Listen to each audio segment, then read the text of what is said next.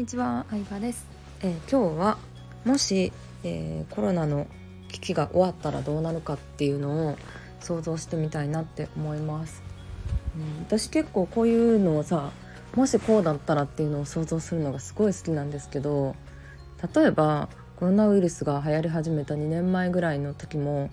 今回はさこう物理的な細菌のウイルスでしたけどでももしそれがさインターネットウイルスだったらって想像するとさ今はさこうリアルなビジネスよりオンラインが強いとかなってるけど逆転してた可能性も全然ありえるわけで私なんてほぼオンラインでビジネスをやったりとかうん人と関わったりとかしてるのでもうやばいですよね。うん、ネットだけでつながってる人やったらさもう関係も途絶えちゃうわけじゃないですか。みたいな感じでうんコロナが終わったらどうなるかっていうのをなんか今はやっぱり今が大変っていうのにほとんどの人は注目しちゃってるけどでも本当にこうビジネスだったりうん人生でうまく波乗りしていく人ってここから23年後とか5年後10年後のことを常に考えてるなと思っててうん。なので、うん、か予想してみようかなって思う。なんかいろいろある網羅的にっていうよりかはパッて思いついたことを言ってく感じになるんですけどとにかくアクリル板とかすごい多いじゃないですか。レジの前とか飲食店とか。テレビ見ててもアクリル板をたくさん使ってるし。でさもうさコロナウイルスがさ収まったらあのアクリル板が捨てられるわけですよ。ものすごいプラスチックの量になるでしょうね。世の中的には何？あの何やっけ？コンビニとかのさプラスチックの袋？ビニール袋？あれ何て言うんでしたっけ？ポリ袋？袋をなんかさ有料化してさもらないようにしようとかさスタバもうん来年あたりから紙ストローにするとか言われてますけどもうそんなの日にならないぐらいアクリル板使ってますけどっていう矛盾を感じちゃうんですよね私は。うん。そうなんですよ。であの何袋？スーパーのレジ袋か。レジ袋も2円とか3円じゃないですか1個。でそれ毎日買い物しても90円とかやからなんか私は普通にもらいますね。でその袋ってゴミ袋に使うから何の問題もないなって思うし普通にね旅行行く時の袋として使ったりとか、うん、使ってるからなとは思いますね。あとは毎日ご飯食べる時割り箸使ってるんですけど割り箸も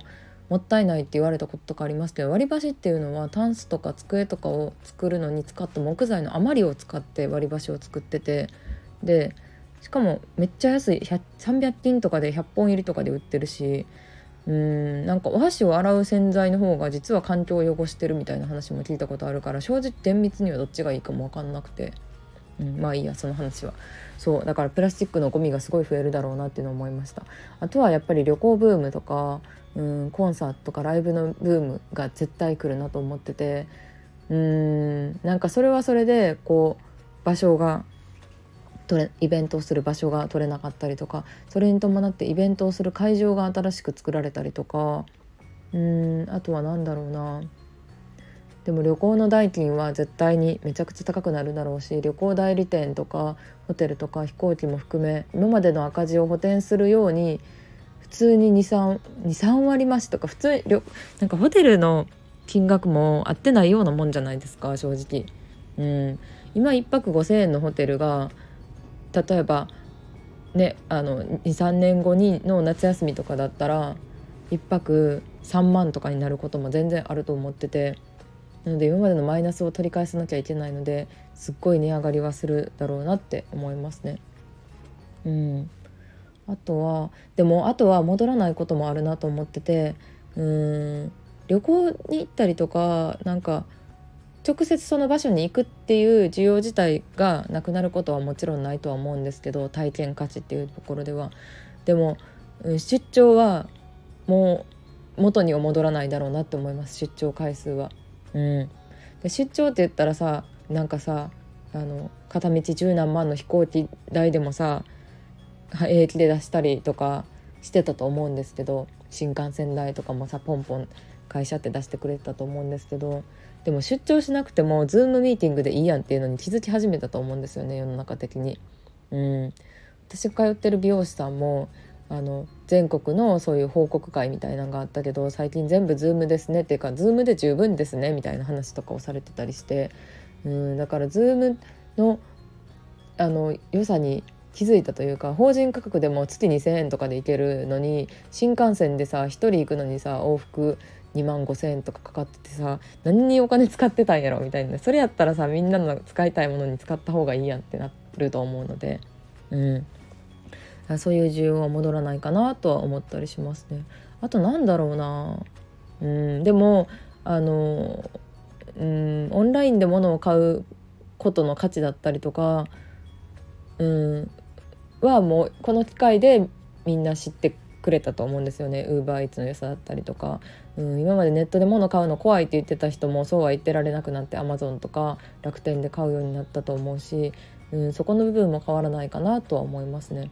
うん、であとまあでも変わる部分で言うとやっぱりより体験価値が高まってきてるなとは本当に思ってて、うん、だからなんかその目に見えるものを買うなんか商品を買うっていうよりかはなんかコンサートに行ったりとか旅行に行ったりとかうんなんかオンラインねアイドルのオンラインライブとか見てもカメラアングルとかもすごいですけどやっぱりあのなんだろうあのなんかアリーナとかドームに行ったワクワク感始まる前のワクワク感とかドキドキ感とか近くでアーティストを見れるみたいなのってやっぱみんなすごい求めてると思うんですよね。だからそういう需要はうんこの期間を経てさらに大きくなってきてるんじゃないかなって思いますね。なのでまとめると、まあ、これからの時代は体験価値が高くなっていってるっていうのとでもオンラインで便利になったものは残り続けると思うので皆さんも是非うんもしこの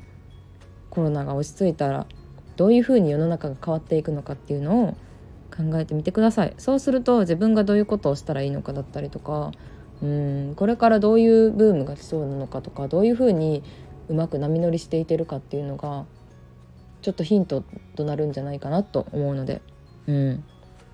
そう常に23年後どういうふうに世の中が変わるかっていうのを私も考えていきたいなって思います。ということで、えー、今日もありがとうございました。バイバイ。